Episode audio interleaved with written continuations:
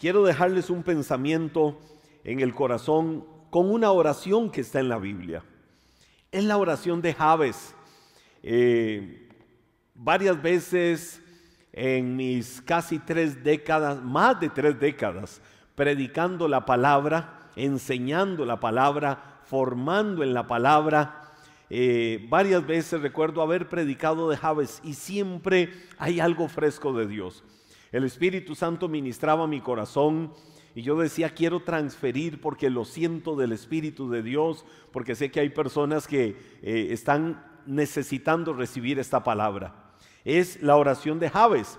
Y adjunto a la oración de Javes, yo a esto le llamo también la clave para disfrutar mis bendiciones. ¿Cuál es la clave para yo disfrutar mis bendiciones? Bueno, te lo voy a leer allá en Primero de Crónicas, capítulo 4, versos 9 y 10. Dos versículos en la Biblia.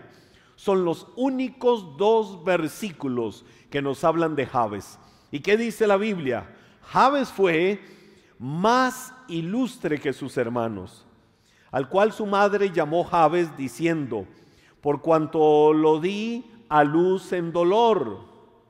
E invocó Javes al Dios de Israel, diciendo, oh, si me dieras bendición y ensancharas mi territorio, y si tu mano estuviera conmigo y me libraras del mal para que no me dañe, y le otorgó Dios lo que pidió. Esa es la célebremente conocida oración de Javes.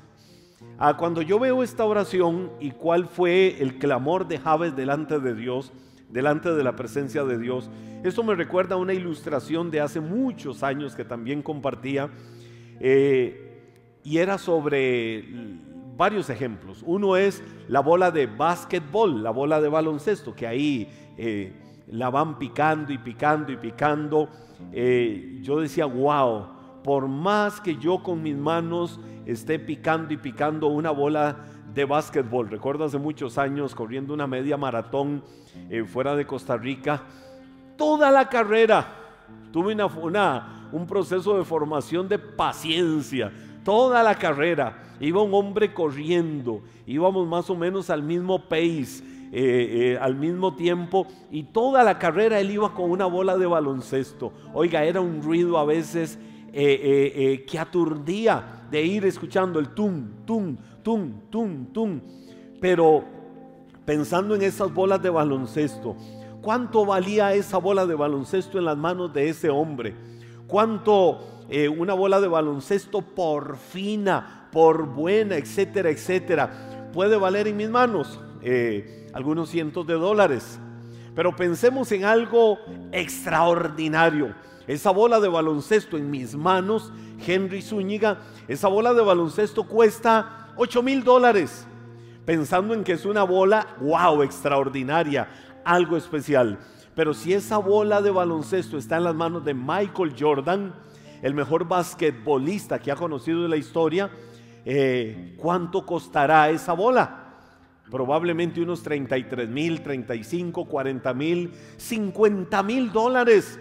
La misma bola, es la misma bola. Ahora, ¿qué hace la diferencia? Que una estuvo en manos de Henry Zúñiga, que no tiene un nombre conocido ni fama conocida en el baloncesto. Pero Michael Jordan, ah, una figura emblemática. Michael Jordan, conocido por la humanidad entera por ser el más grande basquetbolista de todos los tiempos. Bueno, eh, una raqueta de tenis en las manos mías.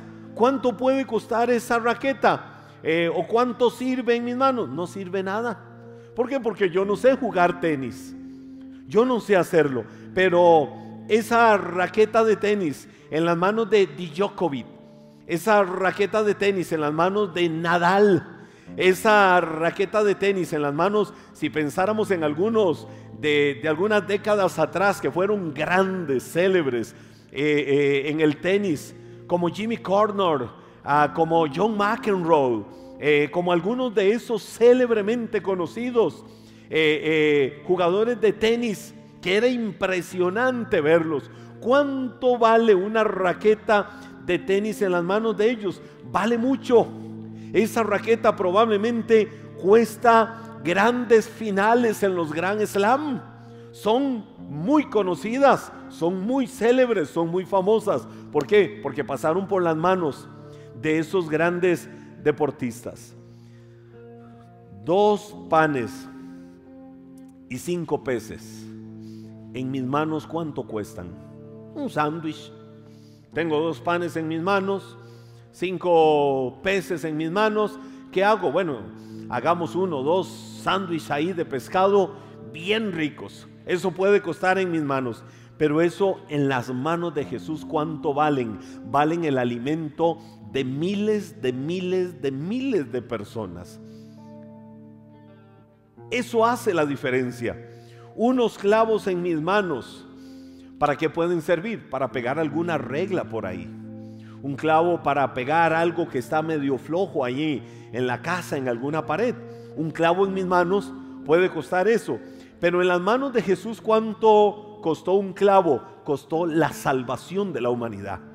Costó la vida eterna para muchas personas. Entonces, ¿a qué me refiero con esto? Todo depende de en manos de quién esté el asunto. En manos de quién esté el asunto y de eso depende. Te voy a decir algo, Dios te quiere bendecir y quiero que lo digas conmigo. Dios me quiere bendecir, pero a veces nosotros queremos hacer las cosas según nuestra forma. A veces nosotros queremos hacer las cosas según nuestra capacidad humana o según como yo diga que las cosas deben y tienen que hacerse, en lugar de usar los recursos que Dios nos ha dado para que todo lo hagamos guiado por las manos del Señor para ser de bendición. Y cuando yo veo estas ilustraciones y veo estas realidades, pienso en la oración de Javes. ¿Por qué en la oración de Javes? Desmenucémosla un poco, vamos, acompáñenme unos minutos y desmenucemos la oración de Javes. Esa pequeñísima oración pero trascendental. Y veamos por lo menos cuatro o cinco aspectos ahí, de acuerdo a los minutos que tengamos por delante, para que Dios hable y ministre tu vida y digas, yo en esta noche tomo un reto de parte de Dios. Número uno, ¿a quién le pidió Javes? Vamos a ver algo, desmenuzando la oración de Javes. ¿A quién le pidió? El verso 10 en la primera parte dice, e invocó Javes al Dios de Israel. Ah, Javes conocía las calidades del Dios de su tierra. Javes conocía las calidades del Dios en el que él había creído. Por eso dice la Biblia, invocó. Invocar es clamar, invocar es llamar, invocar es eh, hacerle sentir que estamos detrás de él. Invocar es expresar desde lo más profundo de las fibras del corazón algo para que aquella persona nos oiga. La Biblia dice, Javes invocó al Dios de Israel. Entonces, si Javes invocó al Dios de Israel, era entonces porque conocía las calidades de ese Dios. Y eso lo hace desarrollar una confianza para, para esperar en Él bendiciones extraordinarias. Si Javes lo invocó, no era solo para que lo escuchara, no, era porque quería recibir de él una bendición extraordinaria para su vida. Javes sabía que el Dios al cual él estaba invocando era la fuente de toda bendición para su vida. Por eso tenemos que tener discernimiento, tenemos que tener revelación de quién es el Dios de nuestra vida. Una pequeña oración como la de Javes te puede llevar a grandes recompensas. La oración tiene que ser hecha con entendimiento. La oración no tiene que ser llena de florituras. La oración no tiene que ser... Ah, yo siempre he dicho que a veces nos vamos mucho en protocolo delante de Dios. Es bueno adorarlo, tomemos ratos para adorar, para exaltar, solo para amarlo, solo para decirle cosas lindas al Señor. Eso es maravilloso cuando venimos y le decimos cosas lindas a Dios y es como un tiempo de enamoramiento, como estar ahí en la cámara nupcial, pero con Dios expresándole todo nuestro amor, toda nuestra gratitud, todo lo que Él es. Pero cuando venimos a una oración de clamor, de petición, de invocación, No venimos, oh Dios, grande, fuerte, temible, Rey de reyes, Señor de señores, León de la tribu de Judá, raíz de David, eh, tú que has vencido, tú que te hayas digno de abrir el libro de la vida y de desatar sus sellos, oh tú de quien el profeta Isaías dijo, eres admirable, consejero, Dios fuerte, Padre eterno, príncipe de paz, oh tú que eres el alfa y el omega, el principio y el final, aquel de quien Juan tuvo la revelación, viendo a los ancianos y viendo a millares de millares, diciendo el cordero que fue inmolado, es digno de tomar el imperio, la majestad, el honor y la gloria y toda la sabiduría. A ti vengo y clamo para decirte, bendíceme. No, Dios es un papá. Dios es un amigo. A veces nos volvemos muy cuadradamente religiosos y venimos delante de Dios. Y entonces hay que llegar y primero hay que como como, como entrarle ahí a poquitos, a poquitos, a poquitos, digámosle cosas lindas a ver si nos da algo. No, Él es tu papá. Habla con Él. Habla con Él con toda confianza. Es tu papá y Él te va a escuchar desde el mismo momento en que abres tus labios para clamar delante de su presencia, pidiendo por sus bendiciones. La Biblia dice que Javes se vino directo. Javes fue al grano, Javes fue ejecutivo, invocó al Dios del cielo. Y cuando invocó al Dios del cielo, hizo una pequeña oración. No estoy diciendo que es que hay que hacer oraciones pequeñas para que sean escuchadas o que son las oraciones muy largas, muy extensas las que Dios escucha. No lo digo específicamente así, que sea de esa manera. No, no, no. Eh, cada uno tiene sus momentos, sus tiempos particulares delante de Dios. Lo que quiero decir es que como en el caso de Javes, una pequeña oración puede llevarte a grandes recompensas. Entonces, hay que tener claro a quién invocamos. ¿Tienes claro quién es el Dios de tu vida? ¿Tienes claro quién es el Dios en el que has creído? La Biblia dice que Javes invocó al Dios de Israel, es decir, lo conocía. Sabía que era el Dios de su tierra, el Dios de sus padres y era el Dios de su vida. Ahora, número dos, ¿cuál fue la naturaleza de la oración de Javes? ¿Cuál fue la naturaleza? La segunda parte, o diríamos la parte B del versículo 10, dice, ¡Oh! Y este no es el famoso ¡Oh! del Chapulín Colorado. Cuando decían, ¿y ahora quién podrá defenderme? No, no, no, no, no, no, no, no es ese O. Pero la historia del Chapulín Colorado nos ilustra un poquito lo que eso significa. En esta eh, famosa serie eh, que a todos nos ha gustado, algunos ah, buscan místicamente eh, muchas cosas negativas ahí, pero la verdad es que crecimos, por lo menos muchos de los contemporáneos míos crecimos disfrutando viendo el Chavo del Ocho y el Chapulín Colorado. Pero bueno, ese no es el tema de discusión. El punto es que en el Chapulín Colorado eh, cuando alguien necesitaba ayuda ante una emergencia, ante una situación difícil que estaba viviendo, eh, ¿cuál era la expresión? ¿O cuál es la expresión? ¡Oh! Y entonces ya viene, y ahora ¿quién podrá defenderme? Para que aparezca por allá el Chapulín Colorado con su chipote chillón diciendo, yo, el Chapulín Colorado. Pero ese O, eh, lo ilustro con esto, es como el clamor para que el Chapulín Colorado venga. Ahora, eso es una historia ficticia. Sabemos que se limita a ser una serie de televisión nada más. Pero probablemente Roberto Gómez Bolaños pudo haber hecho eso, se pudo haber inspirado en la oración de Javes.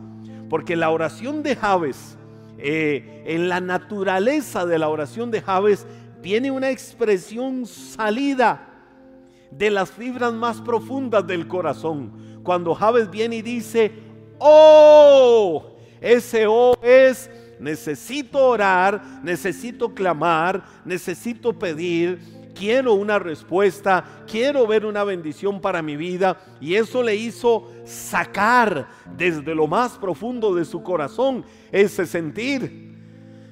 Yo no, yo no me imagino un hijo de Dios llegar, Señor, vengo delante de tu presencia. Señor, me estoy muriendo. Señor, siento que mi vida se acaba. Señor, me dieron una mala noticia. ¿Me podrás ayudar?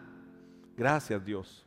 Esperaré tu respuesta. No, Yo creo que nadie va a reaccionar así tan fríamente, sino que van a venir, oh Dios, oh Dios, ten misericordia. Como lo enseñábamos el sábado anterior y el domingo anterior, la famosa oración de Bartimeo, cuando decía Jesús, ese Jesús era como el, oh Jesús, hijo de David, ten misericordia de mí. La oración de Javes, escúchalo, la oración de Javes no era una oración condicional. Javes no estaba orando diciéndole, si me bendices, si me bendices, tú serás mi Dios. No, Javes no estaba condicionando a Dios. Javes primero sabía quién era el Dios de su vida y por eso clamó a él. Y de ahí es de donde sale el clamor, el deseo ferviente de su corazón diciéndole, oh, la oración de Javes literalmente fue como darle un cheque en blanco a Dios para que Dios lo llenara como él quisiera. Ese oh expresó el clamor y la necesidad más profunda del corazón de Javes. Eh, es como lo que dice Pablo en el libro de Romanos cuando dice, a veces no sabes qué pedir como conviene, pero el Espíritu intercede delante de Dios por cada uno de nosotros. A veces un sencillo, oh, pero salido de lo más profundo del corazón, clamándole al Señor para ver una respuesta, va a provocar que los cielos de la bendición se abran va a provocar que el Padre le diga a los ejércitos angelicales, ah, ah, ah, ah, detengan un momento las orquestas celestiales, que oigo la voz de mi hijo, que oigo la voz de mi hija que clama delante de mí y quiero escucharle, quiero estar atento a su clamor. Entonces, ese O no es que tiene que ser la misma repetición, lo que quiero decir es que expresa el anhelo más profundo. Hay peticiones, hay necesidades en tu corazón delante de Dios. Exprésaselas, clámalas delante de Dios. Tienes un Dios vivo. Es el mismo Dios de Javes, es el Dios de Israel. Es el Dios que hace maravillas, es el Dios que hace milagros. Puedes clamar y Él te responde. Número tres, el anhelo en su oración. ¿Cuál fue el anhelo en la oración de Javes? Bueno, y aquí viene desmenuzadas cada una de las peticiones que Javes hace. Recuerdan que lo leíamos al principio. La tercera parte del verso 10 dice, primero dice, la primera petición era, si me dieras bendición. Wow, Javes clamó no obligando a Dios, no diciéndole, me tienes que bendecir. No, en su clamor le dijo, si me dieras bendición, si ensancharas mi territorio, número dos, ensanchar es, haz más grande el territorio de mi vida. Es decir, quiero seguir avanzando, no quiero seguir en el mismo lugar, no quiero seguir haciendo lo mismo, quiero salirme de la rutina, todos los días haciendo lo mismo. No, tengo que mejorar, tengo que avanzar. Lo que estoy haciendo, quiero hacerlo mucho mejor. Es ensanchar el territorio, es no quiero dejar de crecer. ¿Cómo hago para ser mejor? ¿Cómo hago para ser más productivo? ¿Cómo hago para mejorar mi talento? ¿Cómo hago para mejorar lo que hago en la vida? Quiero seguir avanzando y nunca hay límites. Nunca, nunca, nunca hay límites. En Dios siempre hay más, siempre hay más, siempre hay más, siempre hay más. No te detengas, no te pongas límites mentales. Es que ya, ya, ya, es lo mismo de siempre, hago lo mismo de siempre y ya lo hago en automático. No, reinvéntate, ve más allá. Si crees que haces algo bien y ya lo haces como por rutina, entraste a la zona de confort, entraste a la zona de comodidad y no podemos permitirnos nunca en la vida estar cómodos. Tenemos constantemente que estarnos incomodando. Tienes que estarte incomodando en la vida constantemente. ¿Cómo hago para predicar mejor? ¿Cómo hago para servir mejor a Dios? ¿Cómo hago para hacer más productiva mi empresa? ¿Cómo hago para que mi sitio de trabajo sea todavía mejor? ¿Cómo hago para mejorar mis relaciones con las demás personas? ¿Cómo hago para ser mucho mejor lo que estoy haciendo en la vida? Esto es un continuo crecer. La senda del justo Es como la luz de la aurora que va en aumento hasta que el día es perfecto. Javen le dice algo más a Dios en su petición. Y si tu mano estuviera conmigo. Hasta ahí llevamos tres cosas que Javen le pide a Dios. Y viene una cuarta. Y me librares de todo mal. Y me librares de todo mal. Ahora, ¿qué fue lo primero? La primera petición de Javes, que lo bendijera. Javes sabía que él necesitaba en todo lo que emprendiera, necesitaba la bendición de Dios. Sabía que el éxito en la vida está sujeto a la dependencia de Dios. ¿Quieres tener buen éxito? ¿Quieres avanzar bien en la vida? Permite que Dios esté contigo en todo, que Dios emprenda contigo. Permite que Dios eh, te guíe siempre a todo lo que hagas en la vida, que camines con la bendición de Dios. ¿Qué más le pidió? Bueno, lo que veníamos hablando, que le ensanchara el territorio. No era una mentalidad conformista la que Javes tenía cuando le dice ensancha mi territorio. que, ah, nos, ¿Qué nos hace ver eso? Que está denotando Javes, que él no era una persona conformista que Javes sabe que en Dios siempre hay más. Dios ensancha mi territorio, que se extiendan las estacas y cuando se han extendido y sigue creciendo, seguir clamando Dios, sigue ensanchando mi territorio. Cuando yo veo la maravillosa obra del amor de Dios, Cristo se hizo pobre. ¿Para qué se hizo pobre? Para enriquecernos a nosotros. Es decir, para darnos a nosotros la bendición de la vida eterna, lo que nosotros no podíamos pagar. Entonces, hoy nosotros tenemos un rico campo de bendición. Tenemos un hermoso campo de bendición espiritual y bendiciones eternas. El territorio de nuestra vida es un territorio celestial.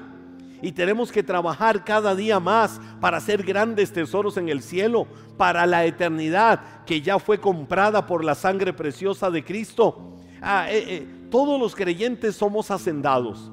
Es decir, Dios nos ha dado un territorio.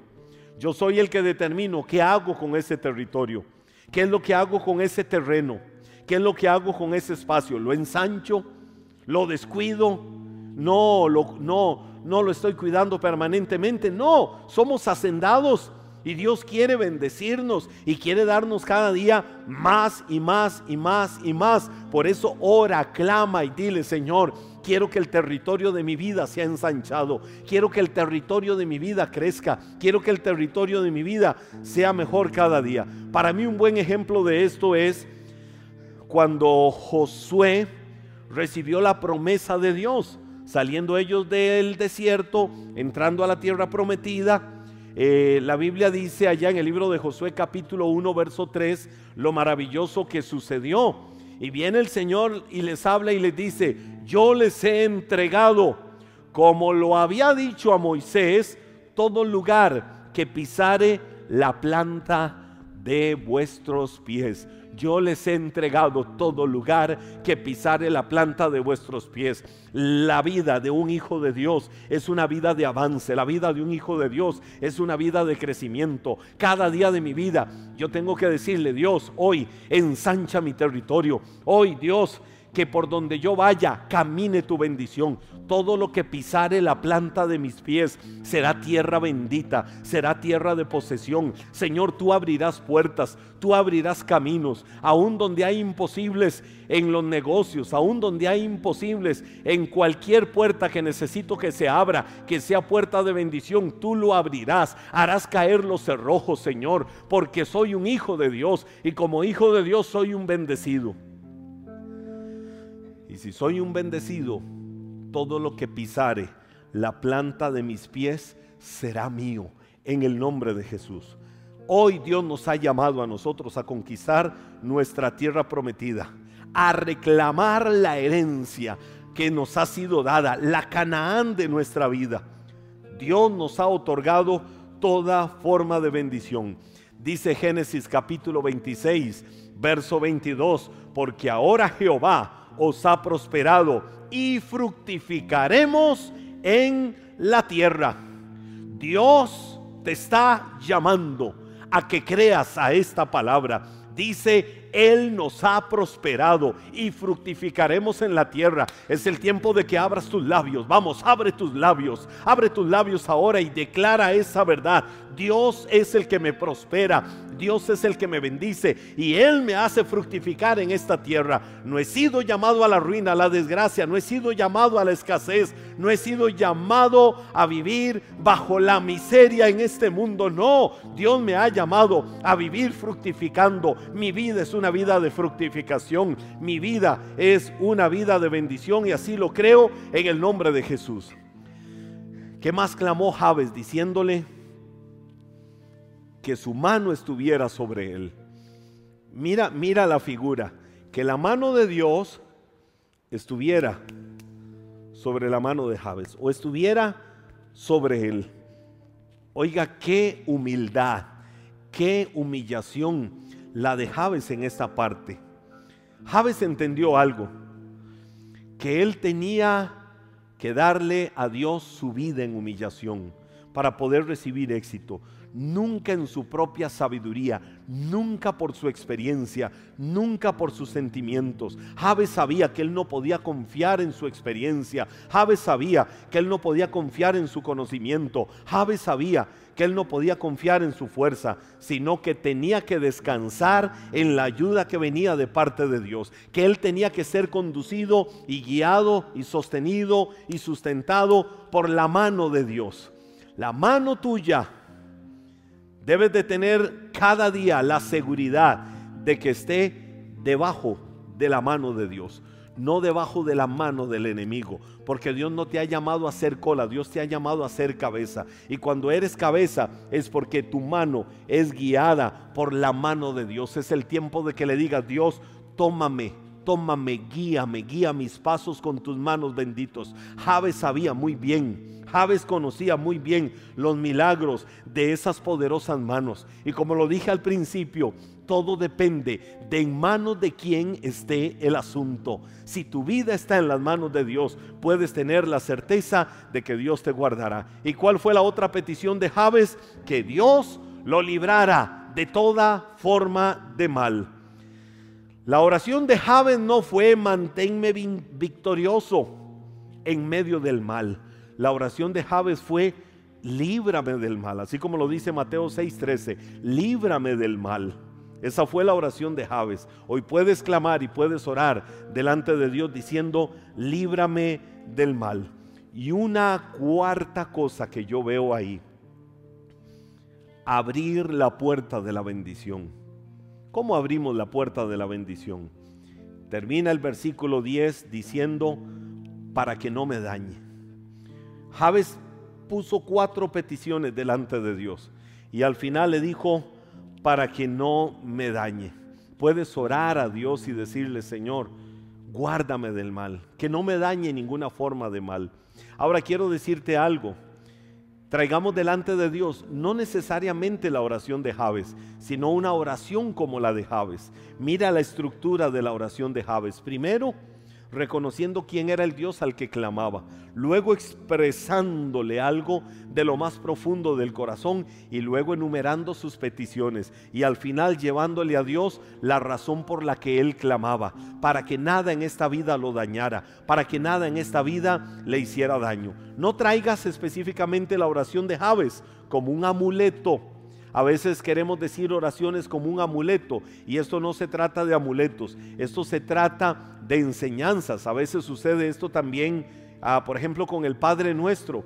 El Padre nuestro no es un amuleto para estar ahí diciendo, Padre nuestro que estás en el cielo, santificado sea tu nombre, venga a nosotros tu reino, así como de Señor, amén. Y, y si es necesario y siento como que no hay mucho combustible, vuelvo otra vez, Padre nuestro que estás en el cielo, santificado sea tu nombre, venga a nosotros tu reino, hágase tu voluntad, así como en el cielo, también en la tierra, danos el pan nuestro de cada día. Señor, perdona nuestras ofensas como también perdonamos a los que nos ofenden, no nos dejes caer en tentación, mal No, no, no me siento lleno, voy otra vez, Padre, no, no. Se trata de un amuleto religioso, se trata de llevar aquellas verdades que dice la Biblia como una revelación a lo más profundo del corazón. Dios te va a conceder lo que pidas, pero pídele conforme a su voluntad.